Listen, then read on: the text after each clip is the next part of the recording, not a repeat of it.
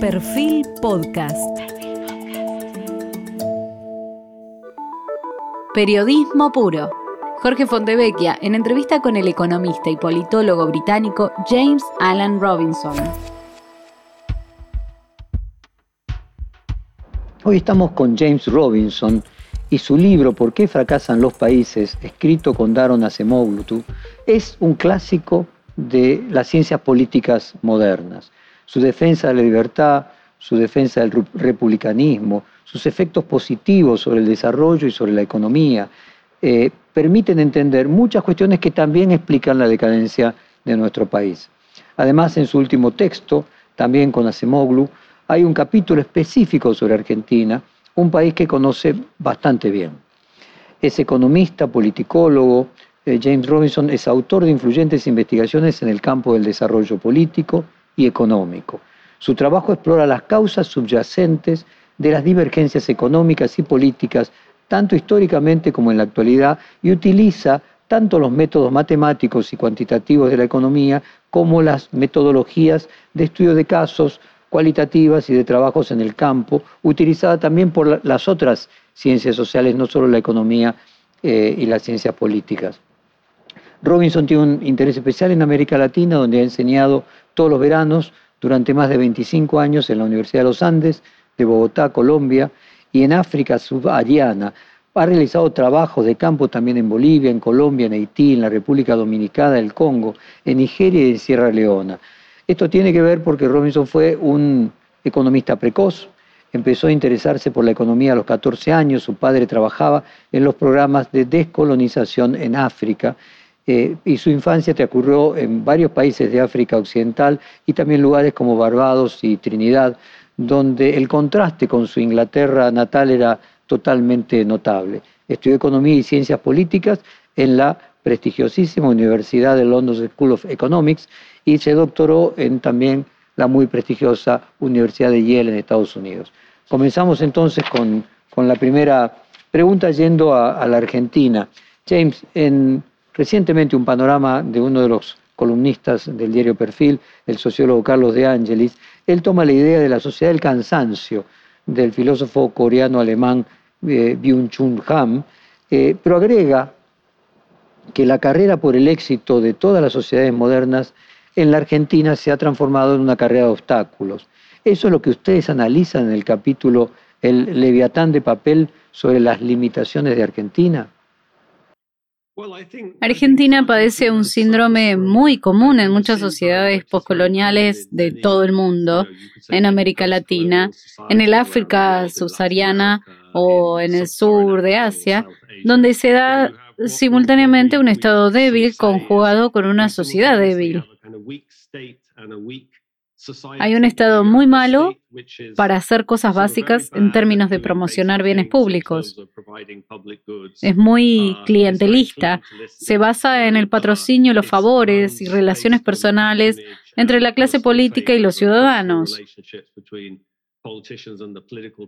Por lo tanto, eso mitiga los bienes públicos y al mismo tiempo la sociedad está muy fragmentada y es incapaz de articular aspiraciones colectivas y de actuar en conjunto para mejorar las instituciones, salvo de forma espasmódica.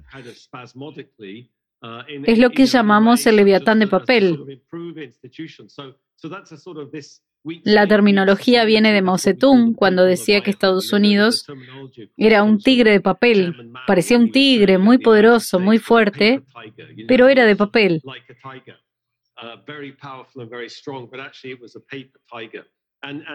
Encabezamos el capítulo con una investigación del sociólogo argentino Javier Aullero sobre el funcionamiento del Estado en Buenos Aires.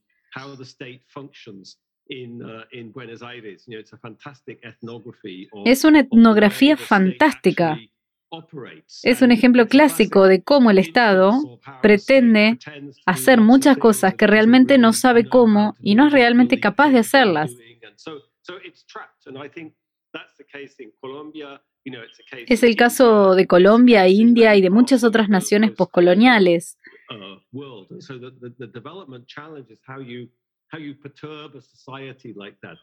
La buena noticia, desde la perspectiva de nuestro libro, es que hacemos mucho hincapié en este equilibrio entre el Estado y la sociedad y en cómo hay que conseguir ese equilibrio.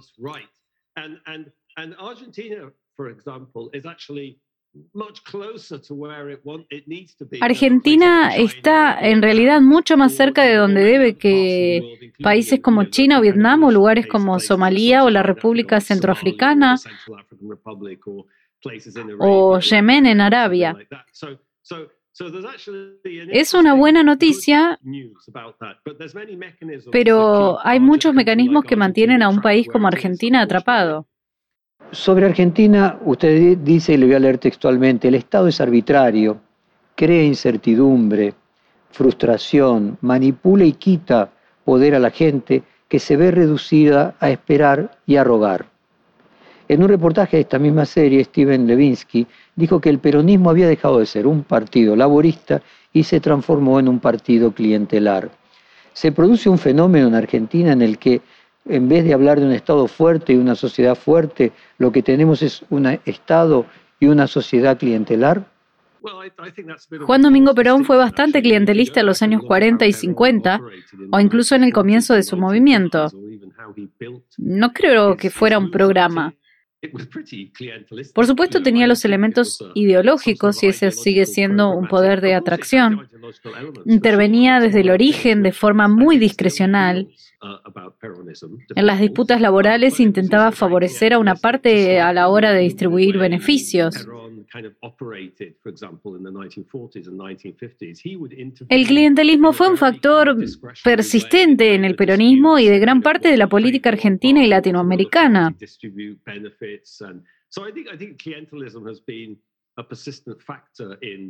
Se remontan a mucho antes de los años 70 o de los 80 o de cuando habla el profesor Levitsky cuando el movimiento sindical se derrumbó a manos de los militares y la crisis económica consecuente, ese tipo de construcción del Estado y de la relación entre el Estado y la sociedad, era algo muy arraigado en la historia latinoamericana y no específico de Argentina.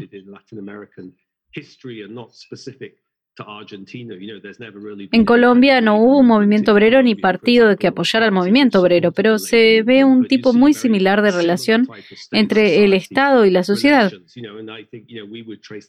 Las raíces deberían buscarse en la construcción del Estado colonial y postcolonial en América Latina. En su libro, usted dice, nos hemos concentrado en tres clases de leviatanes, refiriéndose al Estado. El ausente, el despótico y el encadenado.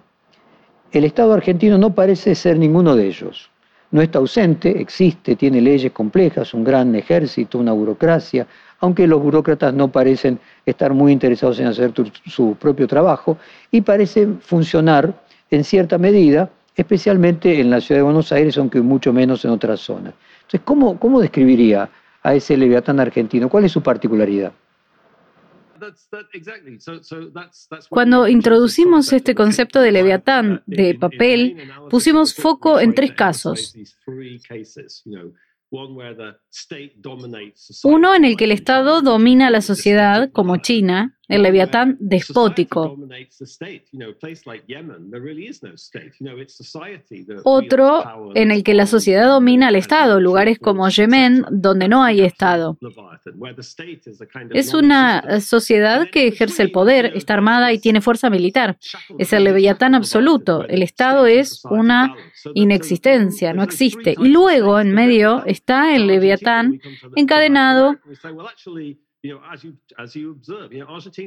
donde el Estado y la sociedad se equilibran. Pero llegamos a Argentina, América Latina. Uh,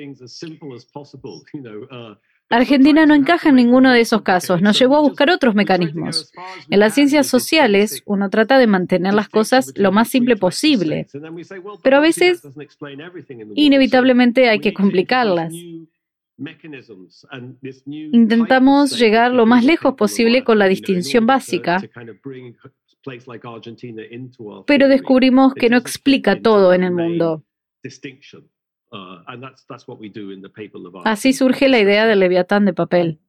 Usted menciona Mauricio Macri, le, leí su propia definición para la lengua inglesa del significado de la palabra gnocchi, y usted escribió, cuando Mauricio Macri comenzó a ser eh, presidente en el año 2015, despidió 20.000 ñoquis que afirmaban haber sido nombrados por el gobierno previo de la presidenta Cristina Fernández de Kirchner del Partido Peronista. Y mi pregunta es, ¿Macri representa una idea de Estado diferente al peronista y se avanzó en materia de libertad en la gestión del presidente Macri? No soy un experto, pero mi impresión fue que no se avanzó mucho. Fue muy llamativo que inmediatamente después de que llegara al poder, tuvo que asegurarse de tener la mayoría en la Corte Suprema.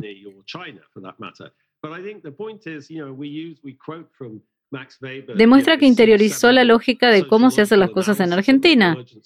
Si sos presidente, debes tener tu propia Corte Suprema. Lo, la introdujo Perón, introdujo la década de 1940.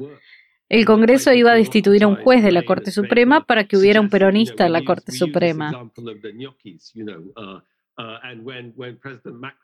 Y desde entonces, todos los presidentes argentinos, de una manera u otra, consiguieron la Corte Suprema que querían.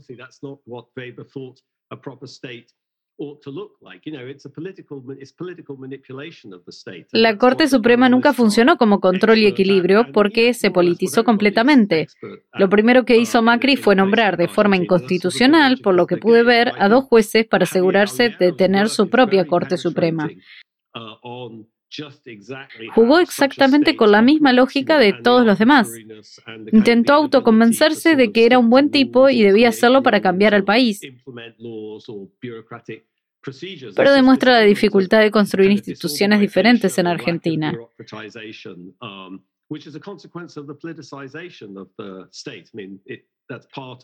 Todo el mundo está jugando el mismo juego, incluso quienes quieren cambiarlo. Es un símbolo que demuestra por qué no hubo mucho progreso institucional en la Argentina durante su gobierno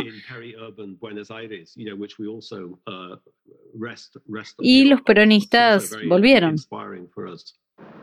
Eh, James, en esta misma serie de, reportajes, Francis Fukuyama dijo que él observaba rasgos comunes entre Donald Trump y Cristina Kirchner. ¿Coincide usted con el análisis de Fukuyama y hay, se puede encontrar una matriz invariable que trasciende a lo ideológico, sea derecha o de izquierda, en el caso de los populismos? No creo que sea una buena analogía.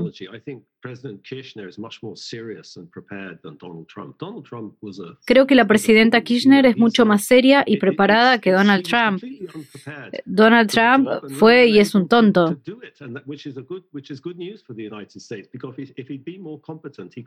No estaba preparado para el trabajo, no podía hacerlo. Uh, y eso es una buena noticia para los Estados uh, Unidos. Si hubiese sido más competente, podría haber hecho más daño. Creo que la presidenta Kirchner pasó años preparándose para su papel de presidenta. Uh, es mucho más sofisticada políticamente que el presidente Trump. Se puede decir muchas cosas malas sobre el peronismo, especialmente si es un economista, pero inspiró una lealtad tremenda en la sociedad argentina y proporciona algo que otros políticos no encontraron la manera de hacerlo. Es algo que debe comprenderse desde las ciencias sociales. Trump no le proporcionó nada a nadie.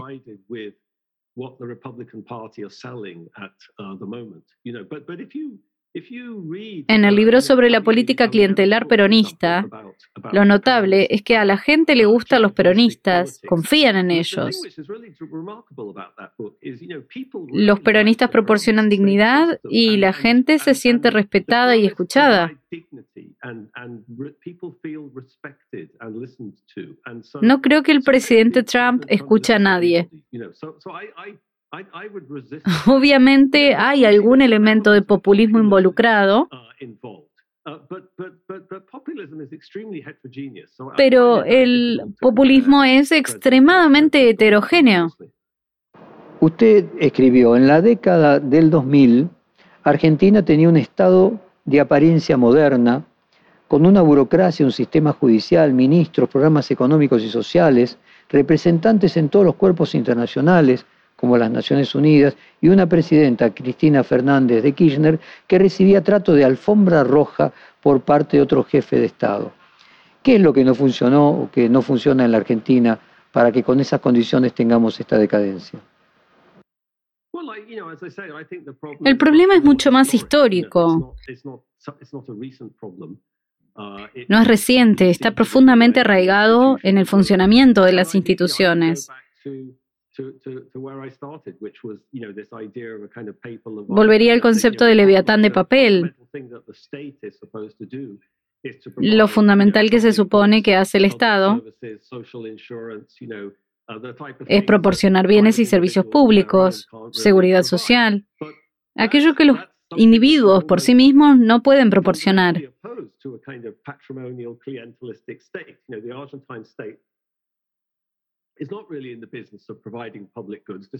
Es algo que se opone al Estado clientelar patrimonialista argentino.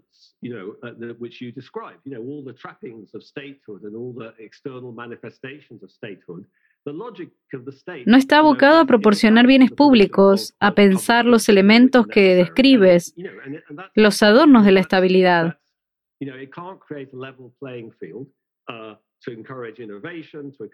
La lógica del Estado se opone a la provisión de bienes públicos necesarios. Y ese es el problema, que no puede crear las condiciones de igualdad para fomentar la innovación, el espíritu emprendedor. Asigna favores y distribuye patrocinios a cambio de apoyo político, lo que lleva a distorsiones en la economía.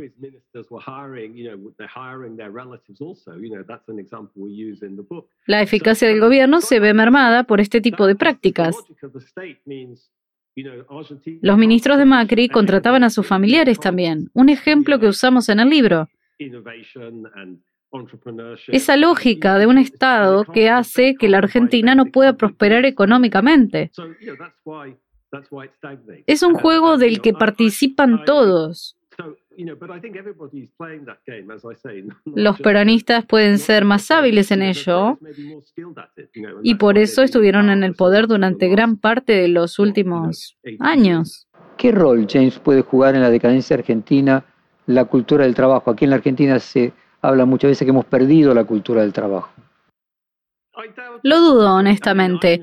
Mi experiencia de Argentina es con académicos mayoritariamente.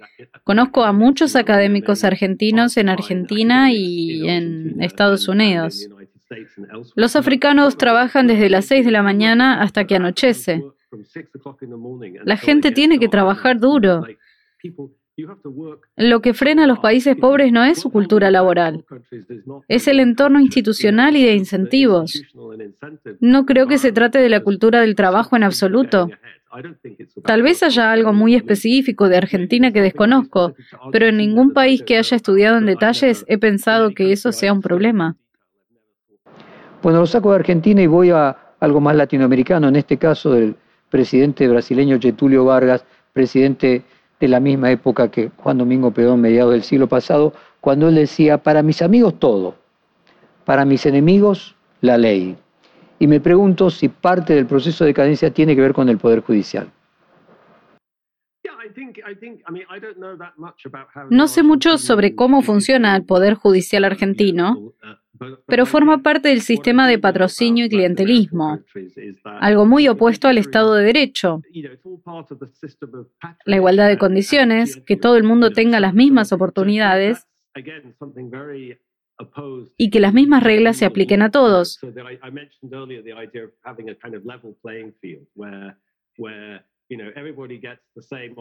Es fundamental para construir una sociedad inclusiva y una próspera. El clientelismo no tiene que ver con el Estado de Derecho. Se trata de conceder favores a algunas personas a expensas de otras y de poner las probabilidades a favor de algunas personas en contra de otras. Y obviamente el Poder Judicial juega un papel crítico en eso. En ¿Por qué fracasan las naciones? hablamos de la diferencia entre Bill Gates y Carlos Slim. En México tienen una maravillosa legislación antimonopolio, pero es imposible aplicarla a alguien como Carlos Slim aquí en los Estados Unidos. Podrías tomar a Bill Gates, el hombre más rico del mundo, y obligarlo a comparecer frente a las autoridades antimonopolio en Washington. Microsoft fue encontrado culpable de violar la ley Sherman. Eso es algo inimaginable en cualquier país latinoamericano que yo conozca. La aplicación selectiva de la ley es una parte crítica del problema en América Latina. Y yo diría que está muy relacionado con lo que hemos estado discutiendo sobre la forma clientelista en la que se organizan las relaciones entre el Estado y la sociedad. Usted dijo también, no es la novena vez que Argentina entra en default. Yo diría que es seguro que volverá a entrar en default en el futuro a menos que Argentina pueda cambiar sus instituciones y el funcionamiento de la política. quería preguntarle cuál es la relación que usted encuentra entre la decadencia y cierta tendencia a no cumplir con las obligaciones y entre ellas las deudas. Una de las cosas que más sorprende a los forasteros de Argentina es que Buenos Aires es un lugar tan sofisticado la gente es muy educada y hay todo tipo de vida intelectual. Acabo de estar en Sierra Leona, en África Occidental, y el contraste con Argentina es dramático. Así que e, eso lo hace aún más. No creo que se trate de que Argentina tenga todo lo que tiene, toda la cultura. Tiene todo tipo de dinamismo cultural, creatividad. No creo que eso sea el problema. El problema es la política y las instituciones. Y no toda esa energía cultural y creatividad que conduce a una especie de florecimiento social mucho más amplio.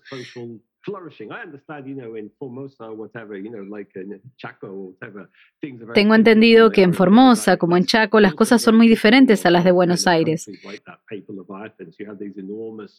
Es muy típico de los países con leviatán de papel estas enormes distinciones uh, entre las capitales y las periferias. Un tipo de Estado como el argentino, muy clientelista, no centrado en los bienes públicos, es insostenible. La política fiscal hace que sea totalmente predecible futuros impagos. No soy inversor y no compro deuda pública. No entiendo esa lógica que quizás consista en salir de ella. Los inversores necesitan convencerse que pueden vender antes de que se produzca el impago. La sociedad está organizada de manera tal que pueden producirse esas situaciones. James, en otra entrevista usted dijo que muchos afuera se preguntan por qué resulta tan difícil crear un progreso sustentable en Latinoamérica, en Venezuela, en Argentina, eh, porque hay populismo. Eh, y me pregunto, ya que usted mencionó Venezuela junto a Argentina, y en la Argentina siempre se menciona como un destino de infierno que Argentina se convierta en Venezuela. ¿Usted ve alguna posibilidad de que suceda eso y cuáles serían las diferencias que podrían hacer que no se produzca entre Venezuela y Argentina? No lo creo. Creo que la situación en Argentina parece mucho más estable que eso. Venezuela es un caso relativamente inédito. El surgimiento del chavismo después de un tiempo de bipartidismo, con altos índices de corrupción. Hugo Chávez fue una suerte de empresario que organizó las cosas de una manera muy diferente. La analogía entre la organización del Estado chavista y el peronista es muy superficial.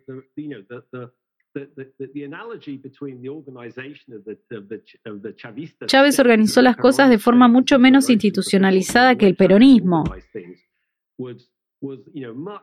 Se podría decir que tienen redes muy bien organizadas de intermediarios y jerarquía de movilizadores políticos que conectan al partido con la sociedad durante 80 años. La historia del chavismo es la de declive sin fin.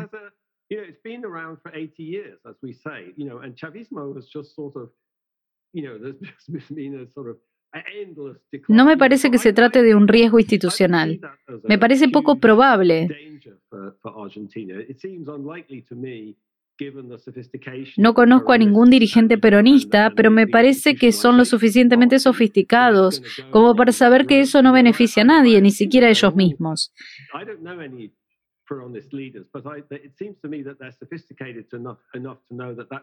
El problema en Venezuela es que Nicolás Maduro no tiene visión estratégica.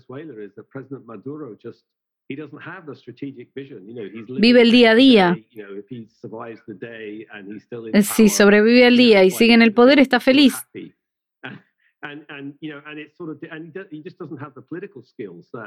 Y no tiene la habilidad política de Chávez.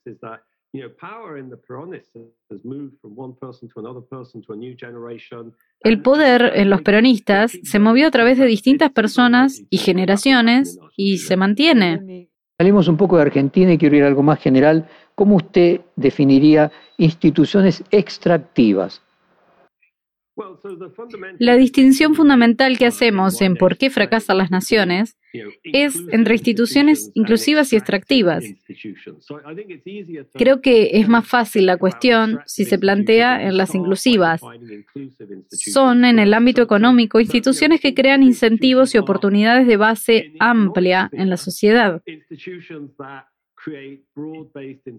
Y las instituciones extractivas son lo contrario, son las que crean oportunidades para algunos a expensas de todos los demás.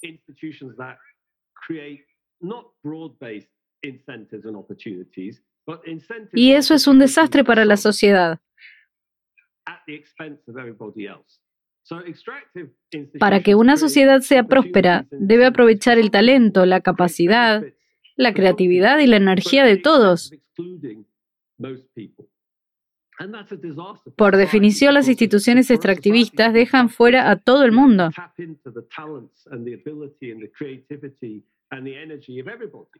Aquí es donde la comparación entre Gates y Slim es tan poderosa. Los dos hombres más ricos del mundo. Carlos Slim hizo su dinero exactamente a través de las instituciones extractivas a través de un monopolio, el mayor ejemplo de una institución extractiva. Consiguió el derecho a prestar servicios de telecomunicaciones, manteniendo a todo el mundo fuera. Y eso le permitió cobrar a los mexicanos precios extremadamente altos por los servicios. Se hizo multimillonario a costa de México en general. Gates también se hizo multimillonario, pero lo hizo de una manera que es completamente diferente, desde la innovación y el emprendimiento. Se hizo muy rico, pero también creó una enorme cantidad de riqueza para la sociedad. El Premio Nobel de Economía, Gary Becker, dijo sobre su libro ¿Por qué fracasan los países? Le leo textualmente, los autores muestran de forma convincente que los países que escapan a la pobreza lo hacen solamente cuando tienen instituciones económicas apropiadas, especialmente en lo referente a la competencia y la propiedad privada. Entonces, me gustaría que usted compartiera con nuestra audiencia por qué la institucionalidad es un factor fundamental para reducir la pobreza. Por su condición de originario en Chicago, Becker estaba muy obsesionado con el papel en el sector privado. Lo que dice sobre el sector privado es correcto, pero ignora el papel crítico del sector público. La mayor parte de nuestra discusión fue sobre la disfuncionalidad del sector público que frena a la Argentina. La mayor parte de la economía gira en torno a las instituciones. Se piensa en el mercado, en la idea de un mercado y de la competencia, como decía el profesor Becker, como algo que asigna eficientemente los recursos a su uso más valioso. Esa es una de las principales ideas de la economía desde Adam Smith en el siglo XVIII.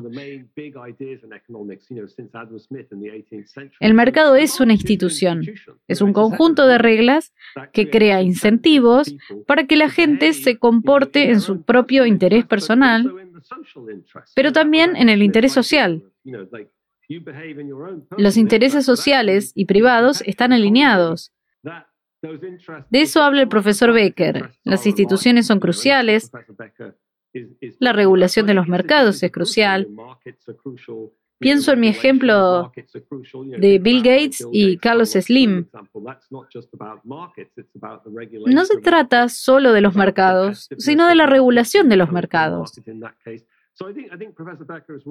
de la competitividad de los mercados como las telecomunicaciones. En nuestro trabajo nos preguntamos por qué Estados Unidos tiene instituciones de mercado más competitivas que México o Argentina.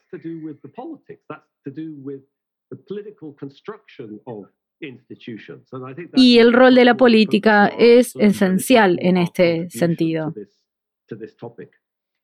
James, usted también dijo, los medios de comunicación libres y las nuevas tecnologías de comunicación solo pueden ayudar en los márgenes, proporcionando información y coordinando las demandas y acciones de quienes aspiran a instituciones más inclusivas. Su ayuda solo se traducirá en un cambio significativo cuando un amplio segmento de la sociedad se movilice y organice para llevar a cabo un cambio político y lo hagan no por razones sectarias o para tomar control de alguna institución extractiva, sino para transformar las instituciones extractivas en más inclusivas. Entonces quiero preguntarle cuál a su juicio debe ser el rol de los medios clásicos en este proceso de transformación, qué deberíamos hacer la televisión, la radio, los diarios y qué no deberíamos hacer. No quiero subestimar el papel de los medios de comunicación. Todos los regímenes políticos autocráticos o no democráticos quieren controlar los medios de comunicación.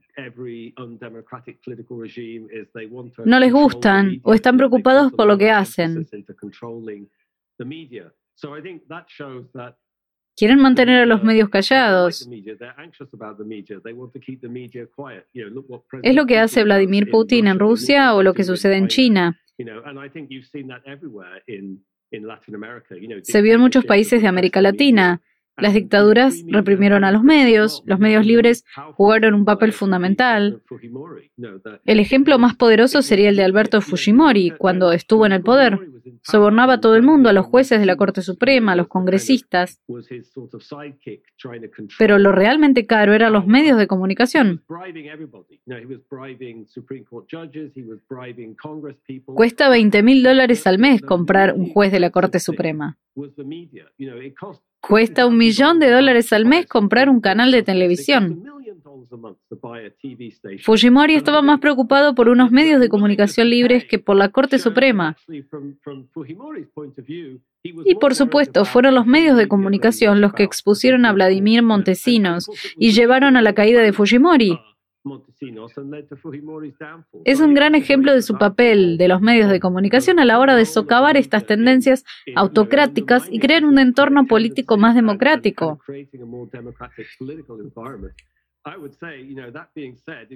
Dicho esto, si se observa lo que ha ocurrido en Perú en los últimos 30 años, se ven los problemas fundamentales, a pesar de que Montesinos y Fujimori acabaran en la cárcel.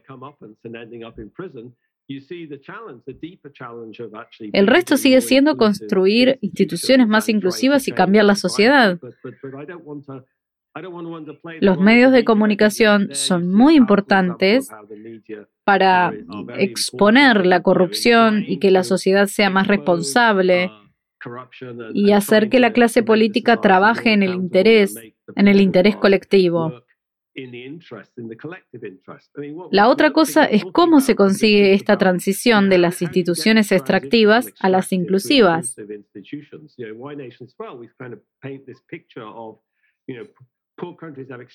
Los países pobres tienen instituciones extractivas, los ricos instituciones inclusivas. En un país como Gran Bretaña, mi propio país, hay instituciones extractivas.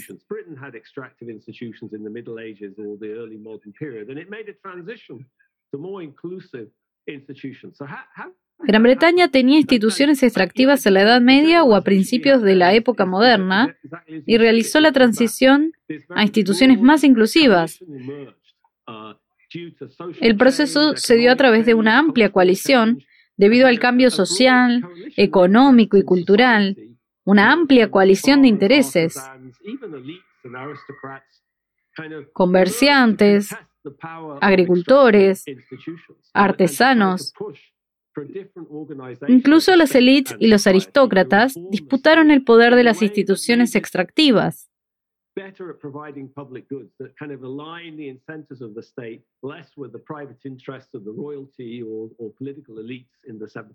Intentaron una organización diferente del Estado y la sociedad. Mejoraron las prestaciones de bienes públicos y alinearon los incentivos del Estado, menos de acuerdo a los intereses privados de la realeza o las élites políticas del siglo XVII y más con los intereses colectivos.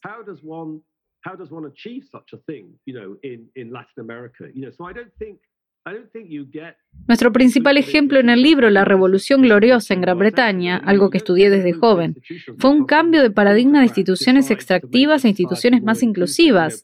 No creo que se consigan instituciones inclusivas en Latinoamérica porque algún autócrata lo decida. El presidente Maduro los comunistas cubanos no se van a levantar mañana y decidir que van a cambiar la sociedad y hacerla más inclusiva. Tienen que ser forzados a hacerlo. Cuando hablamos de Microsoft, nos referimos a la ley Sherman.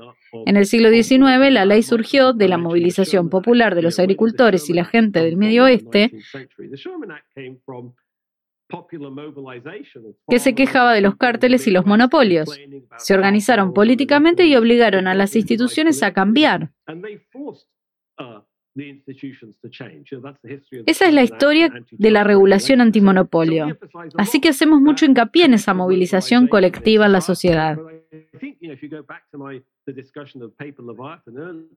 Por eso es tan difícil en las sociedades de Leviatán de papel. Colombia es el lugar de América Latina que mejor conozco. Como la sociedad está tan fragmentada, el clientelismo es todo sobre los individuos. No se trata de colectividad, se trata de conexiones individuales con el Estado y con los políticos y el Estado proporciona beneficios individuales.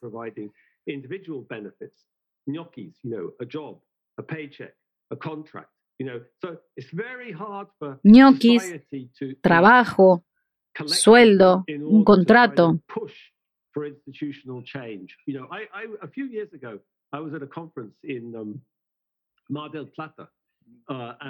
Es muy difícil que la sociedad actúe colectivamente para impulsar un cambio. Hace unos años estuve en la conferencia en Mar del Plata. Había muchos empresarios argentinos. Fue fascinante, una cena en la que contaban sus historias sobre cómo hay que negociar para importar o exportar algo. Para hacerlo hay que entrar en una relación con los peronistas. Esto fue antes de que Macri llegara al poder. Todo está individualizado y los empresarios tenían el interés colectivo de trabajar juntos.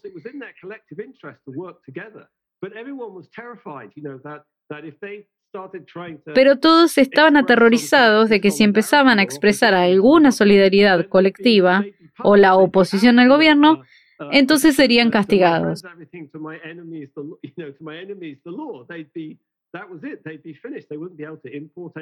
Aquello de para mis amigos todo, para mis enemigos la ley, estaría fuera del negocio.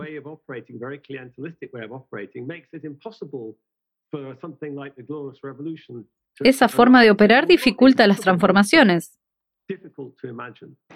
El término justicia social, eh, ¿cuánto es causa y cuánto consecuencia del desarrollo? ¿Se encuentra justicia social en los países que son desarrollados y antes no lo tenían, o para ser desarrollados primero tuvieron justicia social? Es una serie de preguntas complicadas.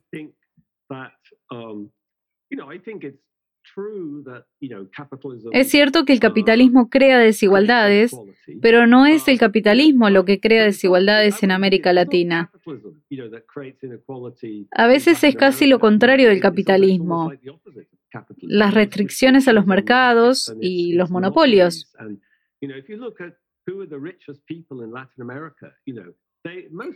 La mayoría de las personas más ricas de América Latina hizo su fortuna a través de la sustitución de importaciones y de las regulaciones gubernamentales que bloqueaban la competencia.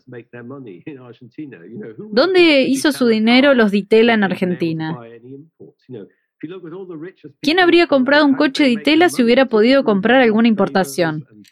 Algo análogo sucede en Colombia. Todo fue a través de los favores del gobierno y las barreras a la competencia. Hay muchas fuentes de desigualdad. Se podría decir que este tipo de desigualdad fue creada por el gobierno.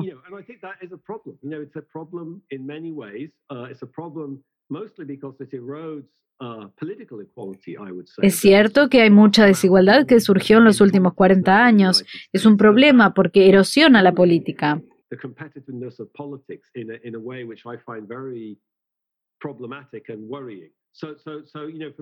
Hay una gran cantidad de dinero en la política de los Estados Unidos y eso ceja la competencia electoral de manera muy problemática y preocupante. Jeff Bezos es increíblemente rico. Lo es porque proporciona algo que la gente valora inmensamente.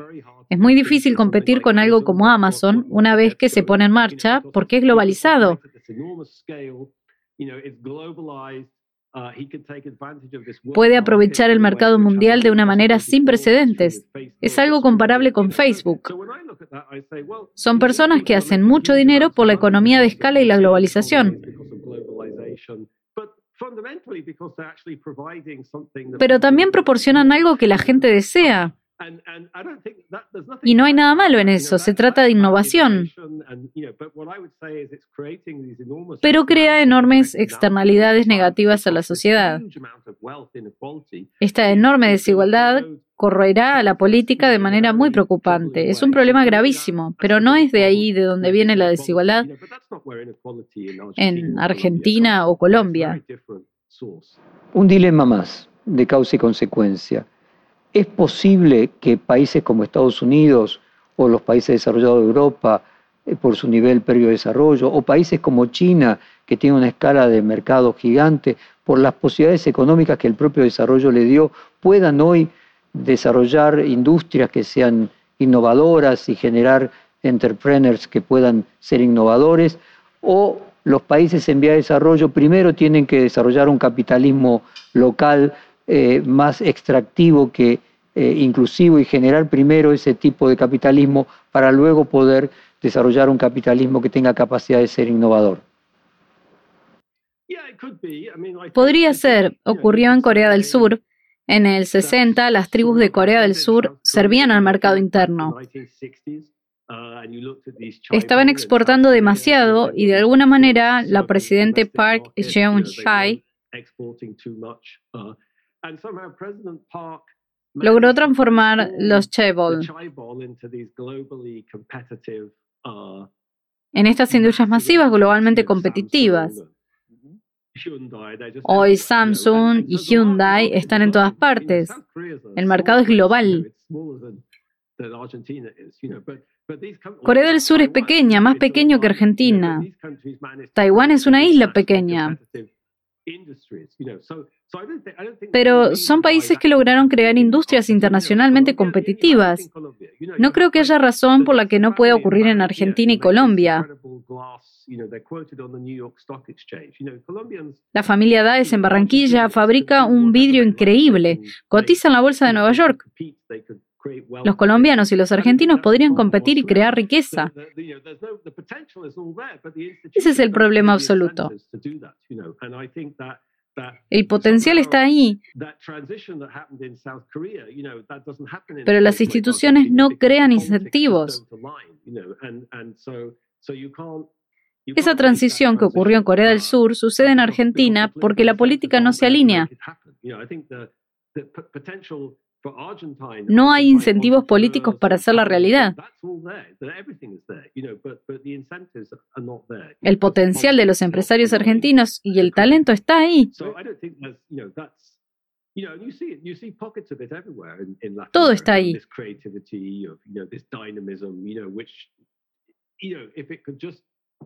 Pero los incentivos no. Y en relación con la inequidad, ¿cómo, cómo relaciona usted el triunfo tanto de la izquierda en Perú como de la izquierda en Chile, con, sus diferencias en ambos países, con la relación de la inequidad y cuál es su perspectiva de lo que está sucediendo en esos dos países. La elección en Perú fue un cambio tectónico. Ese tipo, Pedro Castillo, que es presidente de Perú, es de algún lugar de la sierra. En los últimos 10 o 20 años se está produciendo un enorme cambio sociológico. La aparición de lo que llaman cholos. Cholo es una palabra complicada de usar para un extranjero. Significa cosas diferentes en Bolivia y en Perú, y aún hay diferencias dentro del mismo Perú.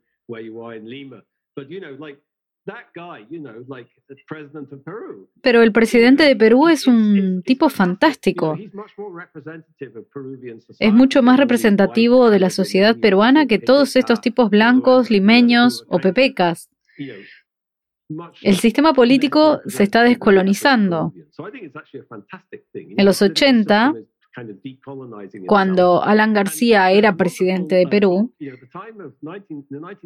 tenía un grupo de élite empresarial, los doce apóstoles, con los que trabajaba. La mayoría de ellos eran descendientes de inmigrantes europeos, italianos y alemanes que llegaron a Perú a finales del siglo XIX. Hace muy poco un sociólogo peruano elaboró un nuevo libro llamado Los Doce Nuevos Apóstoles, donde analizaba a las doce mayores élites empresariales nacionales del Perú. Y lo que se ve es que la mitad de esas personas ahora son cholos. La mitad es de Cajamarca, de Ayacucho. Son de la sierra. No son de las élites blancas limeñas. Es emocionante. Demuestra que hay una profunda movilidad y cambio social en Perú. Significa romper esa vieja sociedad colonial con sus jerarquías y desigualdades. Hacer que Perú sea más inclusivo y dinámico económicamente. La cocina peruana es de las más emocionantes del mundo. Los peruanos tienen esta cocina global y sexy. Acabo de estar en África Occidental y la gente empieza a servirte ceviche. La cocina peruana incluye este mestizaje.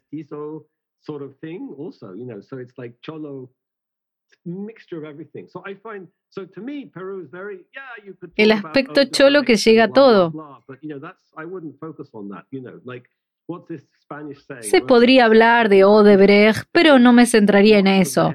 Hay un dicho en castellano que dice, el pez se pudre de la cabeza para abajo. Pero es algo muy engañoso cuando miro a Perú. No veo a Odebrecht. Veo este cambio social y lo que está pasando en la calle de Lima.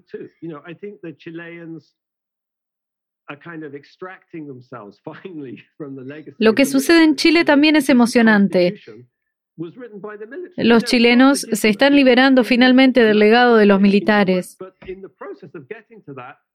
La constitución escrita por los militares no es legítima hay que reescribirla y eso es bueno. Pero para llegar a eso salen a la luz aspectos reprimidos de la sociedad chilena, como hablar de los pueblos indígenas. Los chilenos están negados respecto a los indígenas, que son más del 10% de la población. En Santiago es como si los indígenas no existieran. Es algo que sucedió en 1991 en Colombia con la Constitución. En Chile deben ser muy cuidadosos porque el aspecto mucho más inclusivo de Chile creó una ansiedad conservadora, digamos que llevó al éxito de José Antonio Cast. El nuevo presidente, Gabriel Boric, debe ser muy cuidadoso. Tiene que ir despacio, con cautela y hacerse acompañar por la sociedad.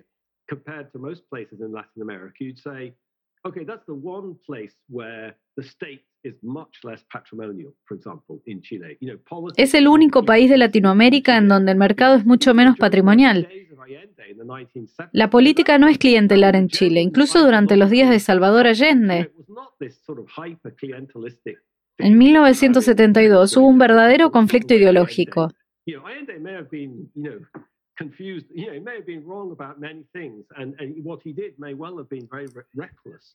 No era esta especie de hiperclientelismo de Venezuela. Allende puede haberse equivocado en muchas cosas y lo que hizo puede haber sido muy imprudente, pero no fue lo que sucedió en Venezuela. Chile fue diferente durante mucho tiempo, su política es diferente. Eso refleja en que es el país más próspero de América Latina. Quizás no es más exitoso porque su sociedad sigue siendo muy jerárquica.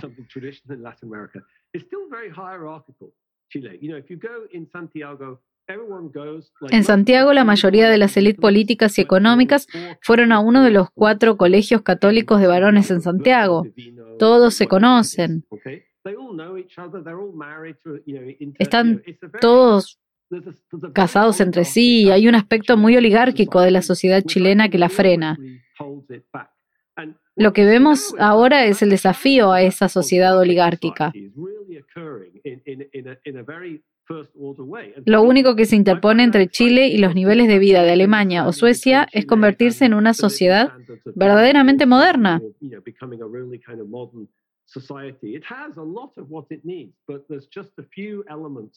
Tiene mucho de lo que se necesita, pero aún le faltan algunos elementos. Pero se corre el riesgo de una fuerte reacción conservadora.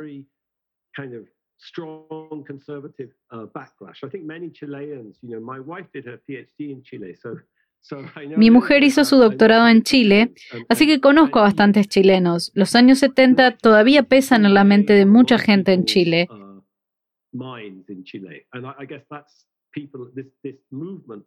El movimiento hacia la izquierda creó mucha ansiedad, que es comprensible.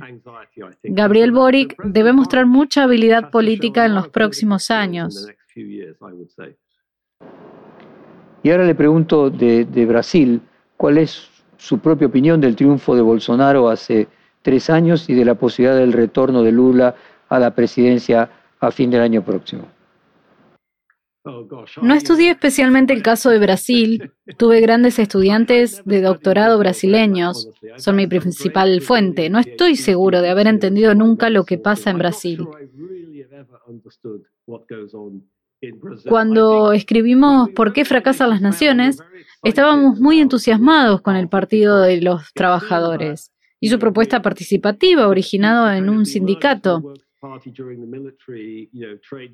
Había señales de que Brasil estaba haciendo una transición hacia una institución política más inclusiva.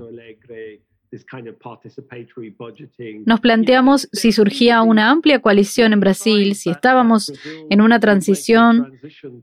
La respuesta fue claramente no. Ah, no ocurrió. Una vez que el Partido de los Trabajadores llegó al poder, se volvió muy corrupto.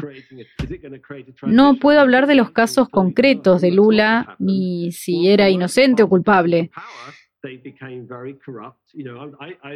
El panorama general es que se volvieron muy corruptos. Hay un ejemplo muy relacionado con el de la Corte Suprema de Macri.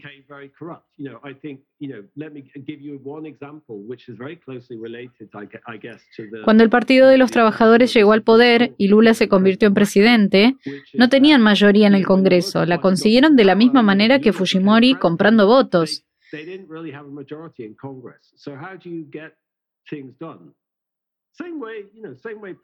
Entraron en ese negocio y cayeron en esa pendiente resbaladiza. Su moral se deteriora, se juega el juego que impone el contexto y las oportunidades de progreso tienden a desaparecer.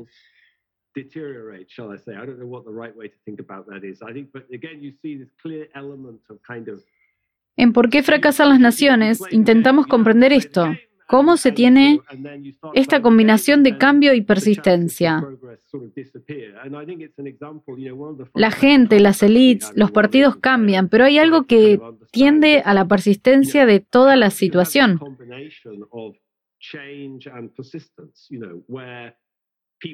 Usamos el concepto de la sociología llamado la ley de hierro de la oligarquía.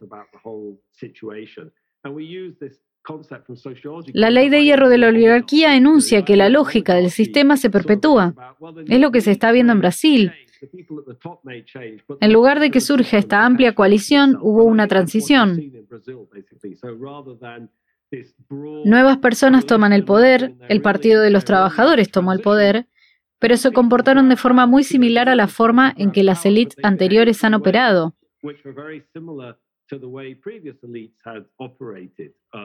Y así no se produjo esta transición dramática que la gente esperaba. ¿Y cuál es la consecuencia de eso? No estoy seguro de entenderlo. Vivo en Estados Unidos y fui testigo del fenómeno Trump, pero todavía no estoy seguro de entender realmente cómo se convirtió en presidente de los Estados Unidos. Me resulta muy difícil entender su atractivo para el estadounidense medio. A mí me parece que es un matón tonto, es un hombre de negocios incompetente, es grosero y fanático, es racista, Uh, ¿Qué, atrae de este hombre? Jair Bolsonaro parece ser muy similar. Me resulta muy difícil entender el atractivo de Bolsonaro. Obviamente le ofrecía algo a la gente. Los brasileños eran gente muy decente. Supongo que esperaban mucho, pensaban que las cosas estaban cambiando en la sociedad.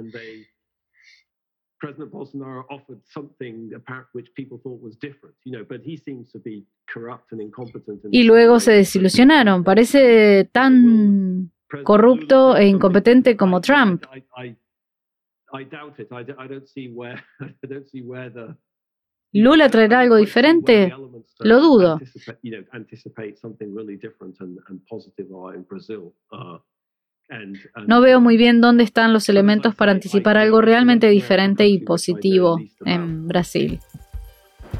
Profesor James Robinson, fue un placer grande hablar con usted. Muchísimas gracias, muy inspirador también todo lo que usted nos dijo. Que tenga usted muy buenas noches. Perfil Podcast.